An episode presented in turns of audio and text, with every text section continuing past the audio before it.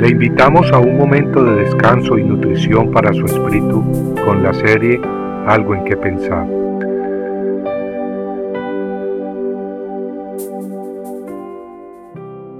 Y Jonatán dijo al joven que llevaba su armadura, Ven y pasemos a la guarnición de estos incircuncisos.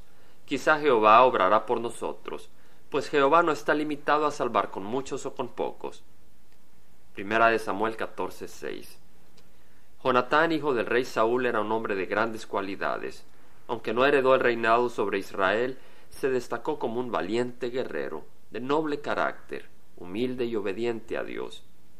En cierta ocasión en que los filisteos se habían reunido para pelear contra los israelitas, muchos de estos desertaron de las filas del rey Saúl y se escondieron en cuevas, en matorrales y en peñascos.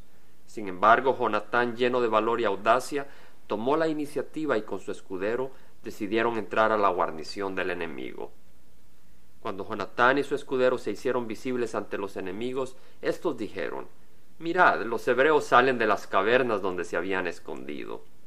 Jonatán y su escudero treparon entonces hacia el campo enemigo, y entre ellos dos mataron a veinte filisteos, provocando terror en el campamento enemigo, de manera que la multitud corría en todas direcciones. Saúl, al darse cuenta de lo que ocurría, se unió con sus hombres a la batalla, y hasta los israelitas que habían desertado al ver al enemigo huir, se unieron a la persecución.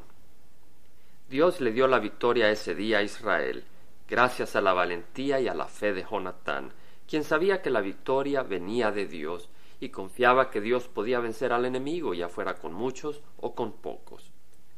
Durante la batalla, Saúl desgraciadamente había puesto al ejército bajo juramento, diciendo, Maldito sea el hombre que tome alimento antes del anochecer, antes que me haya vengado de mis enemigos. Este juramento alocado de Saúl hizo muy difícil la tarea para su ejército, debilitándolo innecesariamente y arriesgando sus vidas. Además puso la vida de su hijo Jonatán en gran peligro, y es que Jonatán no sabía del juramento que había hecho su padre, y había probado inocentemente un poco de miel que encontró en el bosque. Saúl le dijo a Jonatán, Cuéntame lo que has hecho. Y Jonatán le respondió y dijo, En verdad probé un poco de miel con la punta de la vara que tenía en la mano. Heme aquí, debo morir. Cuando Saúl escuchó la declaración de su hijo, dispuso matarlo, pero el pueblo se opuso fuertemente rescatándolo. Notemos, sin embargo, la valentía de Jonatán, quien había exclamado, aquí, debo morir. Amigo, Jonatán no era cobarde, y el seguir a Dios tampoco es de cobardes. Para caminar por el camino amplio y popular de este mundo no se requiere mucho valor, mas el cristiano tiene que decirle no a la carne y debe caminar constantemente en contra de la corriente de este mundo, y eso no es fácil. Para seguir a Cristo debemos estar dispuestos a perder amigos, placeres y posiciones en este mundo. Para ello se necesita valor y determinación, y gracias a Dios quien nos lo suple. En segunda de Timoteo 1.7 leemos que no nos ha dado Dios espíritu de cobardía, sino de poder, de amor y de dominio propio.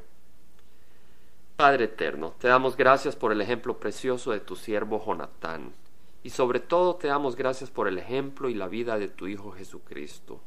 Gracias por tu palabra y por tu Espíritu Santo, quien nos da poder para servirte.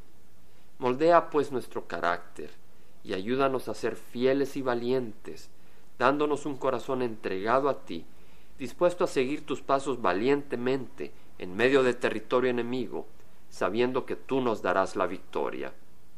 Te lo pedimos en nombre de nuestro Señor Jesucristo. Amén. Compartiendo algo en que pensar, estuvo con ustedes Jaime Simán. Si usted desea bajar esta meditación, lo puede hacer visitando la página web del Verbo para Latinoamérica en www.elvela.com. Y el Vela se deletrea E L B de verdad E L A, donde también encontrará otros materiales de edificación para su vida.